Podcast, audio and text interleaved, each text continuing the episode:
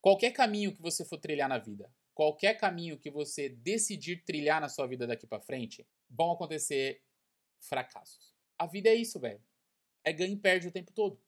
Vão acontecer fracassos. E você vai depender de muitos fatores externos que não dependem do seu belo planejamento para alcançar esses objetivos. Você vai depender de muitos outros pontos que não dependem de você. Vamos pegar o, o, Bill Gates como exemplo aqui, tá? O Bill Gates, quando foi é, fundar a Microsoft, eu não sei se você sabe, mas anos antes, o Bill Gates teve a oportunidade de estudar em uma escola onde tinha um computador que era no modelo de datilografia. Era um computador que você digitava eles saíam os cartões impressos, mas era, era uma das únicas escolas nos Estados Unidos que tinha um computador. Então, desde pequeno, ele já viu aquilo, ele entendeu que aquilo poderia ser diferente. Não tinha software, o hardware era zoado, era né, os computador super estranho ali da pré-história, da pré-história mesmo.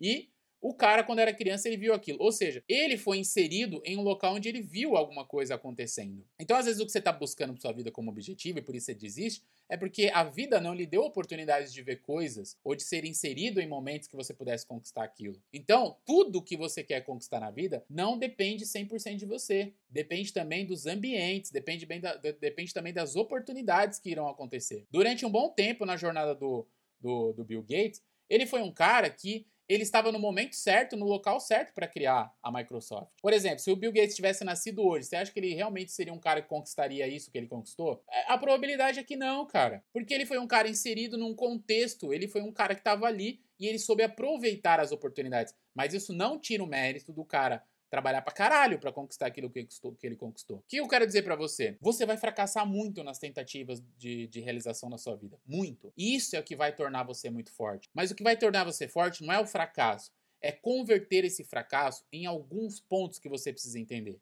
Então, eu vou te dar quatro perguntas aqui para que você comece a converter fracasso em coisas que irão trazer possíveis soluções para sua vida, possíveis recompensas, na jornada da sua vida. Anota isso que eu vou te falar. Pergunta número um, que é uma pergunta de passado. Em qual parte eu errei na hora de planejar isso? Quando você fracassa, você já pensa logo em desistir. Não desista. Pense o seguinte: olhe para o passado e pense em qual parte do meu planejamento eu não desenhei essa ideia, eu não calculei, eu não previ que podia acontecer isso que aconteceu. Qual parte foi? Putz, foi aqui, foi exatamente aqui que eu não, não, não, não me dei atenção. Ponto, você já encontrou onde você errou. Agora você tem que aprender, só olhar para isso e falar, agora como é que eu vou solucionar isso aqui rapidamente? Só que isso tem que ser jogo rápido, jogo rápido. Segunda pergunta, com é a pergunta de presente, de momento atual, de agora, quando você é, fracassa, para converter o fracasso em aprendizado. O que eu consigo fazer agora para arrumar essa merda que eu fiz e ajustar a rota? Ó, qualquer objetivo que você tente conquistar, ela não é um tiro direto. Ou seja, eu, não, eu tenho um ponto lá e é um tiro direto. Por isso que eu não gosto desse papo de coach, que os caras falam assim: eu vou te levar de um ponto A para um ponto B. Mano, o, do ponto A para o ponto B, existe uma porrada de outras letras que o cara vai ter que passar no meio. Eu, eu diria, você vai levar o cara do ponto A para o ponto Z, porque, mano, nós vamos ter que ir pro B, depois pro C, depois pro D, nós vamos subir pro Z, até a gente conseguir chegar lá porque é um ajuste de rota que tem que fazer. Então, quando eu faço a pergunta, o que eu consigo fazer agora para arrumar essa merda que eu fiz e ajustar essa rota, eu estou dizendo o seguinte para mim: eu não vou desistir do objetivo que eu coloquei lá. Eu não vou desistir daquele projeto. Eu só vou ajustar a rota. Anota isso que eu vou te falar. A rota desenhada para alcançar seus objetivos, ela é mutável. Você pode mudar a rota, não tem problema nenhum em mudar a rota, em mudar os caminhos, em mudar as conexões, em mudar onde você vai buscar conhecimento, ferramenta, em ampliar o tempo do seu objetivo que você vai conquistar, não tem problema nenhum. Você pode mudar a rota, a rota é mutável. O objetivo que necessariamente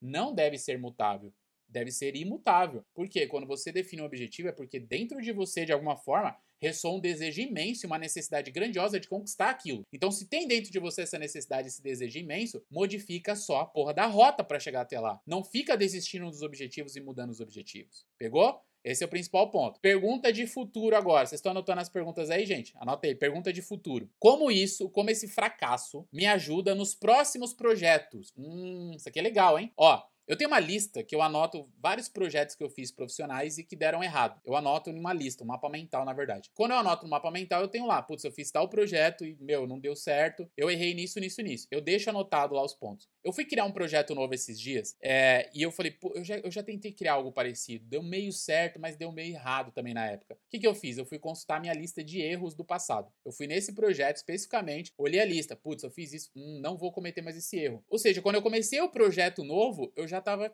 Já tinha, já sabia um monte de coisa que eu não podia cometer de erro ali. Claro que o contexto muda, os momentos mudam, aparecem novos erros, é, novas falhas que você vai cometer, normal, é do jogo. É do jogo chamado vida concreta, tá? Isso é do jogo. Só que esse rolê da vida concreta, ele vai te trazer esses, esses novos fracassos. Só que burrice é fracassar com o que você já fez ali de novo, velho. É errar de novo que você já errou. Por isso, meu conselho para você é: tenha uma lista dos erros que você cometeu para evitá-los cometer novamente, principalmente baseado em projetos profissionais. Principalmente que os projetos de vida você não vai conseguir criar essa, né, essa lista, né? Mas baseado nos projetos profissionais, cara. Apesar que você consegue criar uma lista dos projetos, é, das coisas da sua vida que você errou. Você consegue criar algumas coisinhas ali anotadas, tá? Pergunta número 4, e para mim a mais importante de todas, para você converter fracasso em erro, é, fracasso em soluções e nunca mais desistir.